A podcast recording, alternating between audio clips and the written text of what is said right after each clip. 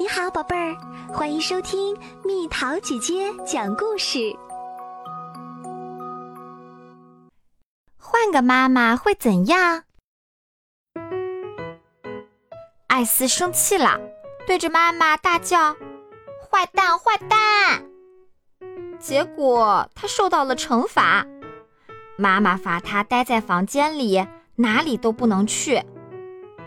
我受不了啦！妈妈太坏了。他对猫咪布冯诉苦说：“有时我好想换个妈妈呀。要是要是让我挑另一个人做妈妈，怎么样？”呵，一大群妈妈已经在艾斯的房门口排起了长队。他们有的温和，有的自信，有的紧张，有的沉着。这些妈妈都多么想被艾斯选上啊！咚咚咚，进来。艾斯说：“一位妈妈进来了，激动得满脸红彤彤的。请告诉我。”艾斯趾高气扬地问道：“您会做什么？”那位妈妈开始用非常温柔的声音讲起了故事。从前啊，有个巨人，他的个子好高好高，高的顶住了天上的云彩。有一天，他听到一个声音说：“嘿，你呀，那边的，滚开！你在我这儿没事儿可干。”他很惊讶，四面望去，没人啊，这里那里一个人影儿都没有。那位妈妈讲完故事后很是得意，她看出来了，小姑娘很喜欢她的故事。怎么样？她说：“我不正是一个理想的妈妈吗？”艾斯迟疑了一下，说：“您讲的故事真好听，真的非常谢谢。只是，只是什么？只是缺少了一支小乐曲。”唉，艾斯叹息道：“小乐曲？什么小乐曲？”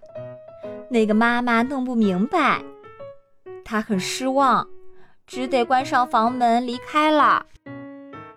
咚咚咚，进来！艾斯说：“第二位妈妈进来了，她的脸和第一位一样，也是那么红彤彤的。”那么。艾斯问道：“您会做什么呢？”这位妈妈二话没说，一下就把艾斯抱在了怀里，一边摇晃着，一边唱歌：“猫咪，小猫咪，妈妈，小妈妈。”接着，他发现了布冯，把他也抱了过来，搁在腿上。用手轻轻地抚摸着他耳朵间的小窝窝。唱完之后，这位妈妈满面笑容地问道：“怎么样？我不正是一位最温柔的妈妈吗？”这回，艾斯又迟疑了。哦，虽然说温柔的妈妈是很好，真的，可是，可是。可是还缺少一支小乐曲，唉，艾斯叹息道：“小乐曲？什么小乐曲？”那个妈妈不明白，她也很失望，关上房门就走了。咚咚咚，进来进来！艾斯嚷嚷道：“第三位妈妈很会打扮玩具娃娃，只是……”这是什么？哦，虽然说玩具娃娃是挺好玩的，可是还是缺少一支小乐曲。咚咚咚，进来进来！第四位妈妈很漂亮，像个公主，只是还是缺少一支小乐曲。咚咚咚。第五位妈妈可不会骂人，她对什么都说好。艾斯甚至可以对她说：“坏蛋，怪物！他从不生气。尽管如此，可还是缺少一只小乐曲。妈妈们不高兴了，他们在门外议论纷纷。你们知道一只小乐曲究竟是什么玩意儿？不知道，您知道吗？我也不知道，真是莫名其妙。不一会儿，就只剩下最后一位妈妈了。这不，她正火急火燎的跑了过来。我嘛，唉唉，她气喘吁吁地说：“我可是做炸薯条的高手哦。”她拿起土豆开始削皮，然后切成条条，再撒上盐。最后放进油锅里，嘿，好快！他给艾斯和布冯端来了满满一大盘炸薯条。哇，太好吃啦！艾斯说：“我从没吃到这么好吃的炸薯条，谁都挡不住我炸的薯条的诱惑。”这位妈妈宣称：“怎么样？”我不正是最可口、最鲜美、最好吃、最够味儿、最最出众的妈妈吗？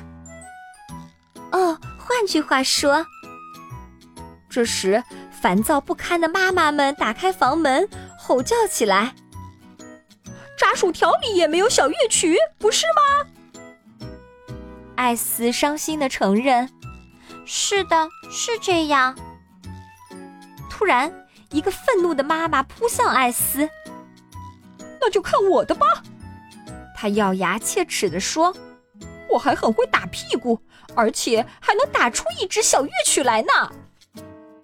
艾斯拔腿就跑：“救命啊！妈妈救我啊！”布冯跳到了那个妈妈的头上，用猫爪子挡住了她的双眼。哇！我认输，不玩了。那个妈妈拼命逃着，这个猫咪是个是个危险的疯子。哎呦，艾斯都快吓死了。亲爱的猫咪，你懂了吧？嗯，你知道有这支小乐曲，在你和我之间，你听到了这支小乐曲；在我和我妈妈、爸爸之间，你也能听到这支小乐曲。没错，在最最相爱的人之间，都会有一支小乐曲。听听看，你听到了吗？妈妈，你知道吗？我爱你，哇！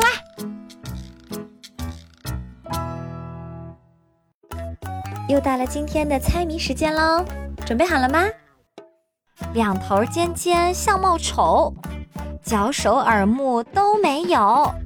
整天工作在地下，一到下雨才露头。猜猜到底是什么动物？好了，宝贝儿，今天的故事就讲到这里。如果想和蜜桃姐姐聊天，可以在微信公众号搜索“蜜桃姐姐”，关注我，在每天的故事评论区留下你想说的话哦。晚安。